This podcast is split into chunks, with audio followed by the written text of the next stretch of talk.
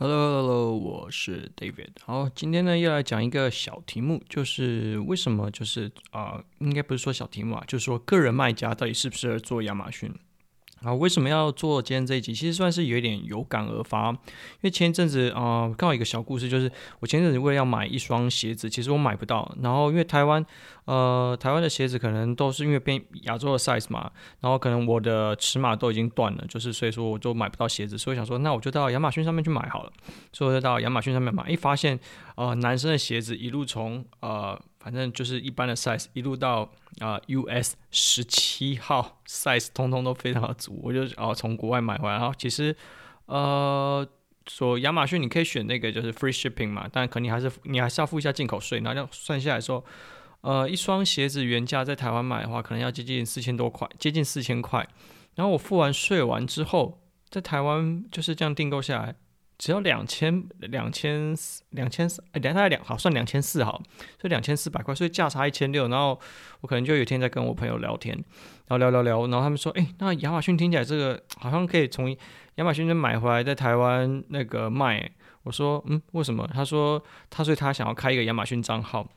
问我说，哎，那你刚好在做亚马逊，那你可不可以跟我讲一下啊？如果他要做亚马逊账号的话，这样到底好不好做？然后啊，因为这个这个朋友他本身是有自己在开自己开一些就是副业，就虾皮的小商城的。我跟他说不太可能呐，就是呃亚马逊没有这么容易，就是没有这么轻松。然后 呃我的朋友就给我点 feedback，他说应该还好吧，就是台湾的虾皮是不是应该说电商都一样？我说呃虾皮的模式跟呃亚马逊其实差非常多。然后我就仔细想了一下。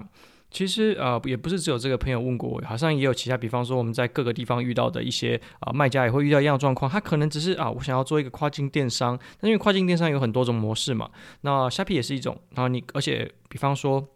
你从国外进货，然后来台湾卖，或者从啊、不管是你从哪个地方进货，然后你拿出去卖，或者说你啊、不管你是制造商，还是你是经销商，还是你是代理商，还是你只是想要做啊、private label，还是你想要做 drop shipping。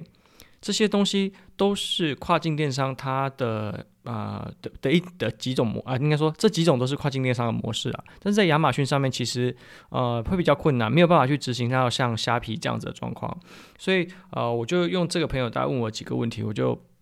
跟他说，我就跟他说，其实没有没有这么没有这么简单呐、因为呃，光是亚马逊在申请账号就蛮蛮困难的。他说，所以说呃，你要申请一个亚马逊账号。你要是一间公司才可以才可以卖吗？我说其实不用，但是啊、比方说你要开通很多的东西，都它后台都要求你去啊上传资料，上传资料你可以让你公司啊公司资料、联络方式、联络地址，然后还有就是你反正你要通过 KYC 认证嘛，然后而且加再加上。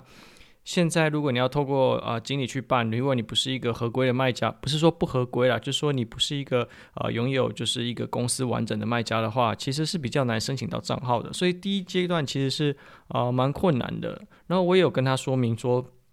其实，在做亚马逊的啊、利润，其实不见得会比呃，比方说他他，我们就说以他做虾皮来说的话，不见得会比他虾皮利润来得高。那我问他说，你虾皮利润抓啊、抓多少？哦，他说抓就是他的就是毛利大概要抓到呃五十到六十趴，他才觉得有机会。有时候甚至高一点，可能都要抓到至少要啊毛利至少都还要在一百趴以上之后，他才会愿意去做。那我说其实亚马逊没有这么多诶，因为第一个亚马逊的宗旨，他是希望去缩减制造商。跟卖家中间的所有的啊、中间商的差距，也就是说，我可能可以用高一点价格跟制造商收购，然后我用低一点价格卖给消费者，我去米平掉中间商所赚掉所有的价差。所以说，他如果宗旨就是要在米平这些中间商的所有的价差的话，那你如果是这样的角色，其实你就是成为啊、被亚马逊就是。怎么讲？嗯，亚马逊要开闸的这一方嘛，所以其实是比较困难的。所以说，它整体来说，如果你要做 drop shipping，或是你要做呃像这种带呃就是从供应商拿货然后卖到亚马逊的模式的话，其实你的利润不会太高，你利润大概应该呃二十趴上下，其实就已经很了不起了。然后可是因为基本上你的量应该不会大到，应该大不起来，所以你要做事情是非常非常特非常多的。那说没关系啊，它本身它其实是把、呃，电商这块当做他副业，那所以说啊、呃，副业的话，那他就说，比方说他有一些软体啊，或是有些东西可以支援，然后让他去自动化。我说，呃，亚马逊有自动化没错啦，但是你可能啊、呃，比方说用第三方软体是可以的，然后可能大我大概跟他解释一下第三方软体有哪一些，然后我当然没有讲得很细，然后我说你可能要串的话大概是多少钱？那如果你要串哦，公司够大，你可能要串的话，你可以跟他用 EDI 传输的话，那你也可以自动你的什么库存系统自动补货什么这些东西，它是可以串开，它是可以自动化的，但是实际上。这些东西听起来，诶，它已经走到非常正规了。如果说你今天只是当副业，你根本不需要用到什么 EDI 传输吧？OK，那再来就是可能有提到，我刚刚提到一点，其实说，其实你现在要做，呃，因为他说他虾皮嘛，然后我就大致上问了一下啊，他大概啊他是从哪边拿货的，然后说啊都有啊，比方说大陆他可能第第一个他可能跟团妈。然后呃，团妈团爸，然后去呃大陆那边拿货，然后可能团爸团妈是拿一整个货柜进来，然后他们分给他们啊，所以说他们就可以在下游再发啊、再发出去，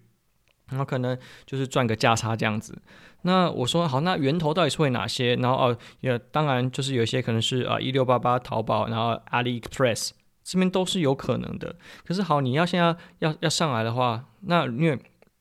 基本上你要做啊，亚马逊应该不说做亚马逊了。你要做到啊电商的话，你也要想，你想要做 drop shipping，那大家说你一定要进整柜，你不可能进散货，这样子你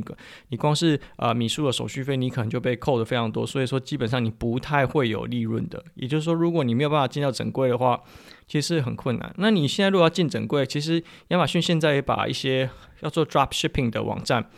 啊，应该说有能力做 drop shipping 网站，现在 ban 掉了，像是阿里巴巴，呃。Walmart，然后淘宝好像都是被禁掉，所以说如果你是使用在这要做 dropshipping，要用就是啊这些地方发货的话，其实是不可以的。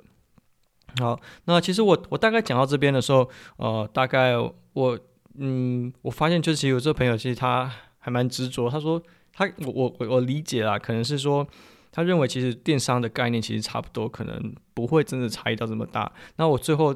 呃，实际上我最多我最后说服他说。为什么不要做啊 dropshipping 的原因，就是其实我也是觉得这是一个最大的原因，就是为什么很多的这很多的卖家进来，呃，亚马逊都没有办法好好的把你的产品卖出去。一个最大的原因就是，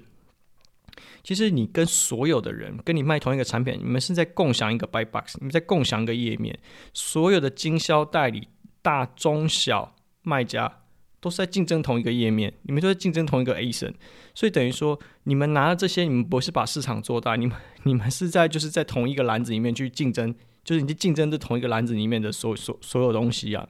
所以是很困难的。所以说你们到时候会拼到变成什么？你们就会比比价格战嘛。所以你们如果要比价格战的时候，那大家毛利就会越压越低，越压越低。那当越压越低的时候，那大者就很大喽。所以说在这样状况下去做 drop shipping。第一个，你没有品牌保护，因为你是你卖的是别人的产品，这样子是非常非常的吃亏。那如果说你已经看到这东西有利润，绝对不会是只有你自己一个人卖。那你们如果很多人去抢这个东西的话，你又不是制造商，你的光是在售价上你就输人家几点了。OK，还有最终卖价有可能基本上就是你一开始的拿货的价格。所以说，其实这个是呃。非常困难的。那我觉得，其实讲到这边，我相信那个朋友已经呃，我讲就是我跟他说，我讲到这边已经差不多了。但是他后来有再问了一下，说，那为什么听起来好像亚马逊把这个呃 dropshipping 这件事，好像把它变成是一个不合法、不合就是怎么样不合规的东西？其实，在亚马逊上面有这个规范吗？其实没有。呃，他不是，他没有去限制说你不能做 drop shipping 这件事情。比方说，其实有很多的大家的呃大间的很大的品牌啦，就是其实大自有的品牌的话，其实他们都有在做一些呃 drop shipping 的。呃，比方说像是啊，我想我现在怎么突然想不到例子？我想想，哦，我想到想到像什么 Home Depot，然后之前就是卖女装的话是那个。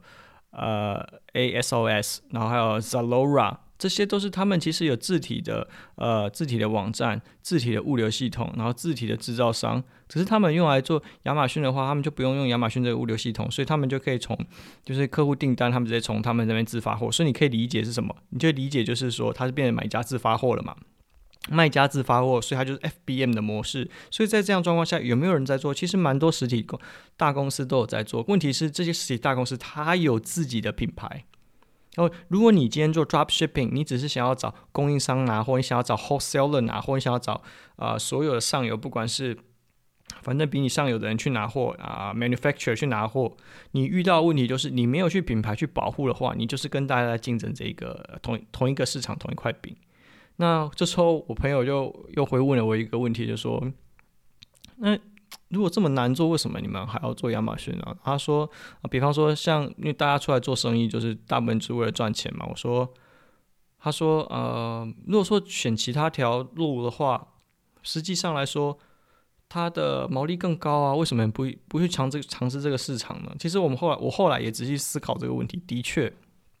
当下的话，我回他的时候，我就说，其实我也不晓得为什么啊，我们就选了亚马逊一条这么麻烦的赛道，然后就是现在已经是头洗了，所以就只好把它洗干净。但实际上，我相信很多人选择亚马逊，就是很认真选择亚马逊的原因，都是因为它是市场上最大的一个电商平台。呃，你要跨境跨出去的话，你第一个你不用担心流量这件事情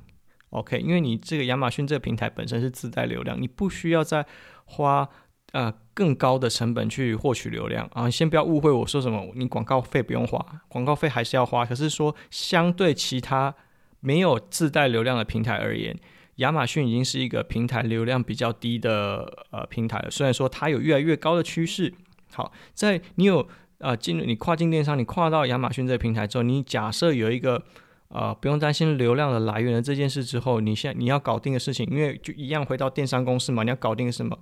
价钱跟转换率，转换率就是你的 listing，就是跟你的 SEO 有关，你的 listing 要做得好，你的 review 要做得好，然后你的价钱要卖得到位，剩下的。剩下的话，其实你就不用去担心太多，我会不会没有流量这件事情？没有，剩下的也有可能就是我们在讲的你的关键字排名。当然，这个跟你的广告费花出去有关，但是只要你有投过 Google 广告、Facebook 广告，还有其他的数位媒体广告的话，你就会发现，其实亚马逊的广告。就是因为我们以 marketing funnel 来说，基本上亚马逊已经是啊的搜索结果应该搜索转化阶段，所以你在这样的状况下来说，其实你不用担心你找不到一个合适的流量，你只要担心你找担心你找不找得到对的流量而已。OK，好，那好，严格说回来，我们把问呃整个今天的东西全部做 recap，就是亚马逊自有卖家可不可以做？其实可以，但它还是很困难的。就是有人说，哎，三千块、五千块美金就能开启你自己的副业，我觉得这个是 bullshit，就是根本不可能。就是这件事情光想就不可能，光广告费就吃吃掉你多少，然后还有前面很多少实体那东西的建制，你要成立公司，那你要做啊、你要先出货，出货你物流要压，你的库存要压款，那你物流也要。物流也要付一一大笔钱过去哦，这些东西零零总总不算，这个完全不可能是一个呃几千块美金就做得起来的一个事业。所以如果说要做亚马逊的话，试试以抱着以试试看的心情，你做不做起来是绝对做不起来的。所以如果说你今天啊、在身为一个卖家，你在跨进来的时候，你的心态还没有准备好的话，那自己在这亚马逊上面，你可能连开始都还没开始，你就已经就已经注定会失败了。OK，that's all。